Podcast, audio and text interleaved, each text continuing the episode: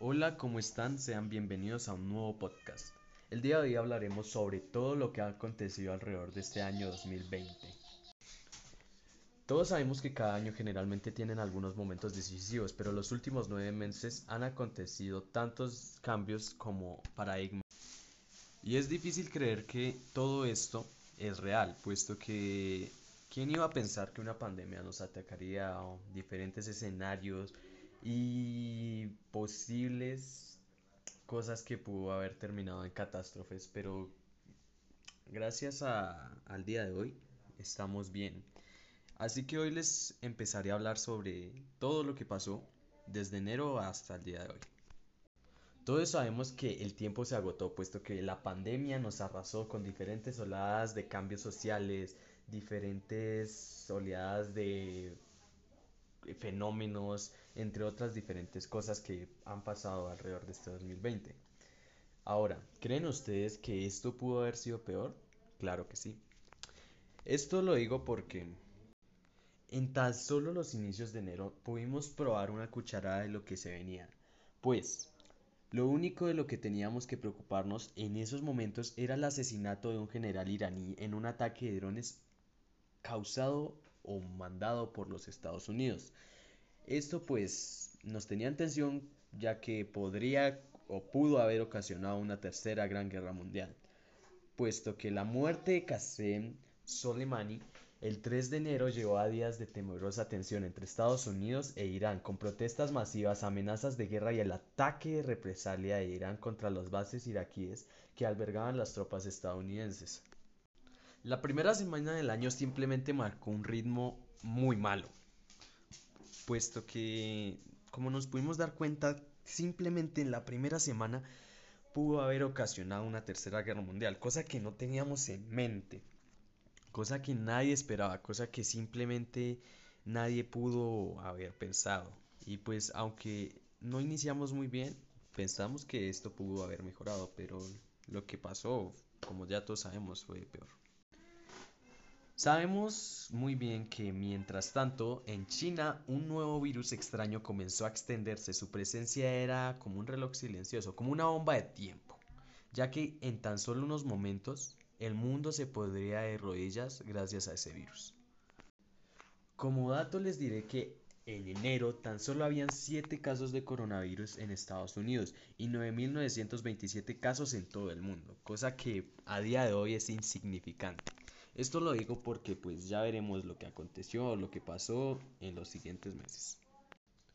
En febrero, Trump fue absuelto y el evento político que había afectado su oficina tras de los anteriores seis meses, pues era un año electoral y las ruedas de la política seguían girando en ese entonces. La primera ronda de elecciones primarias se dividió rápidamente en el campo demócrata y los principales candidatos comenzaron a caer. En febrero, Cody Booker y Kamala Harris ya estaban afuera. Andrew Yang pronto lo siguió. Pete Willett, Amy Bloglar y Elizabeth Warren cojearon, pero pronto quedó claro que les estaba acabando el tiempo.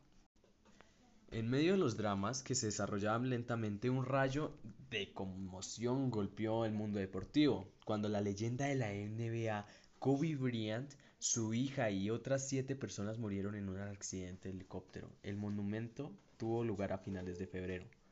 Y pues finalmente el virus que se abrió paso a través de China comenzó a generar miedo en todo el mundo. Para muchos la palabra coronavirus aún no era familiar y la amenaza parecía muy lejana. Como nos podíamos dar cuenta, en estos momentos hasta ahora estaban saliendo memes entre diferentes cosas. Pero pues, aunque la amenaza era lejana, no era por mucho tiempo. En febrero ya habían 24 casos de coronavirus confirmados en Estados Unidos y 85.967 en todo el mundo.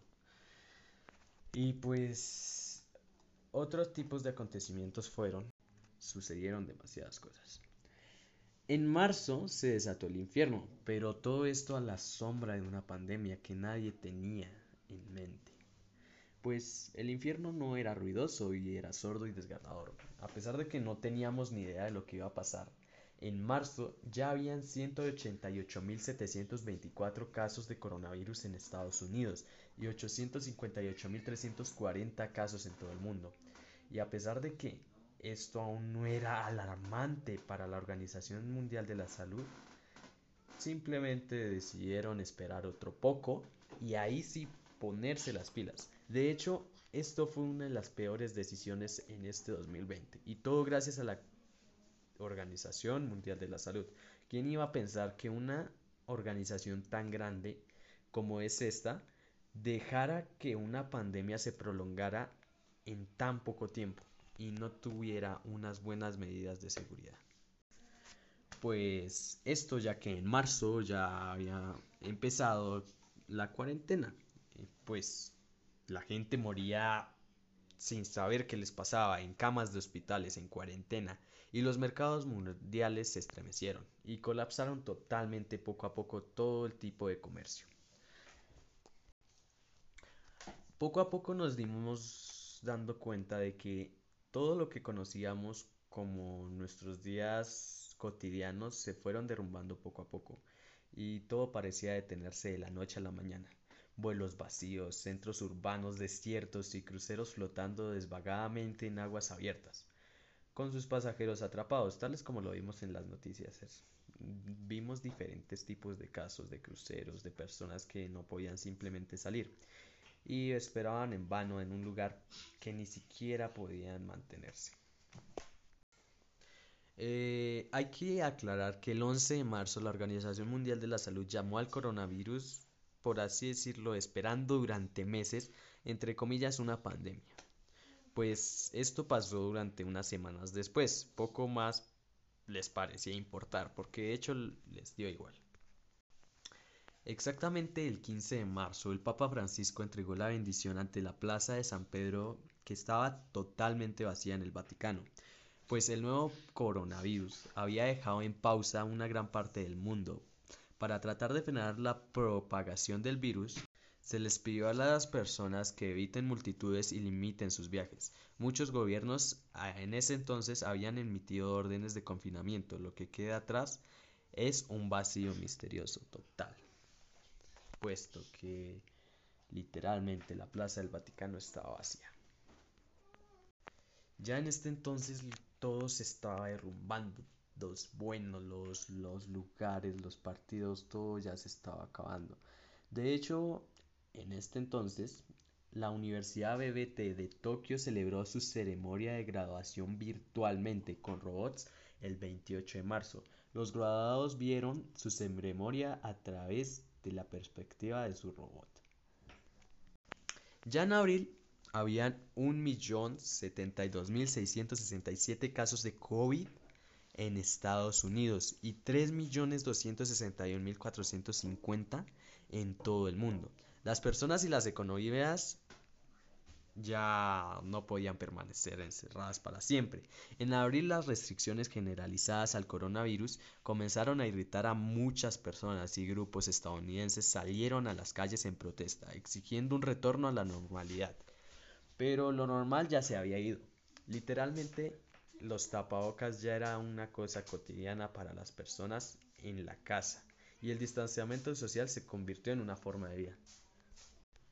El 13 de abril, exactamente, hubieron unas manifestaciones que se paraban afuera del Palacio del Gobierno de Columbus, Ohio, para expresar su oposición a las órdenes de confinamiento. El 13 de abril, alrededor de 100 manifestantes se reunieron fuera del edificio durante la actualización diaria del gobernador Mike Duggan sobre la respuesta del Estado a la pandemia del coronavirus. Como ya sabemos, la gente estaba muy irritada y pues esto llevó a diferentes consecuencias en los próximos meses.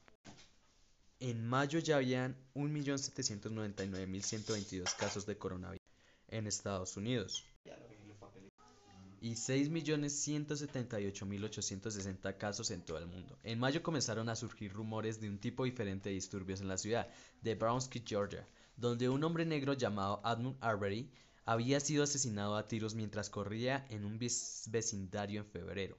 El caso se hizo eco de recuerdos dolorosos de otros hombres negros, desarmados que habían muerto a manos de policía. O, en el caso de Arbery, hombres que supuestamente buscaban algún tipo de justicia. Una crisis racial se agravó rápidamente, con otra cuando George Floyd, Un hombre negro desarmado fue asesinado durante un reencuentro con la policía en Minneapolis a finales de ese mes. Un encuentro que fue captado en video cuando un policía se arrodilló en su cuello durante casi nueve minutos. De repente se abrieron las puertas de la indignación. Las calles quedaron estériles durante semanas de bloqueos de coronavirus que se llenaron noche tras noche con miles de manifestantes pidiendo justicia, responsabilidad política y reforma. Los enfrentamientos entre los manifestantes y la policía solo aumentaban las tensiones y antes de que se terminara el mes estaba claro que llegaría un juicio. Todo el tiempo el espectro del coronavirus todavía se cernía sobre el mundo. Los países comenzaban a reabrir tentativamente y por primera vez desde diciembre China registró su primer día sin un nuevo caso de coronavirus. Sin embargo, el aplazamiento debía ser corta duración. En Estados Unidos apenas hubo un respiro en absoluto. El 27 de mayo Estados Unidos registró su muerte en números de 100.000 por coronavirus. El 4 de mayo los insectos avispones gigantes asiáticos de Japón fueron fotografiados, apodados así por diferentes ataques masivos en Estados Unidos, eh, específicamente en el estado de Washington, dijeron los científicos. En junio, 2.635.603 casos de coronavirus en Estados Unidos y 10.476.012 casos en todo el mundo. Las protestas provocadas por la muerte de George Floyd rugieron en junio y se hicieron globales. Las manifestaciones llegaron los centros urbanos eh, hasta en el Reino Unido, Alemania, Francia, Brasil, Australia, Sudáfrica y muchos otros países, uniéndose bajo un solo estribillo. Ya un mes de la muerte de Floyd, Así van los casos de violencia contra negros. En Estados Unidos las conversaciones sobre la reforma policial se extendieron por el Congreso. Las ciudades recortaron los presupuestos del Departamento de la Policía y reducieron la responsabilidad policial. La gente también tomó el camino en sus propias manos, derribando estatuas de hombres que una vez defendieron o comerciaron la esclavitud, las banderas confederadas y otros símbolos de enemistad racial también cayeron. Con las elecciones del 2020 a solo un mes de distancia, el presidente Trump regresó a la campaña electoral, organizando uno de sus eventos en la campaña Tulsa, Oklahoma. Hasta ahora esto es todo lo que sabemos. Eh, muchas gracias por escuchar y próximamente les traeré más noticias.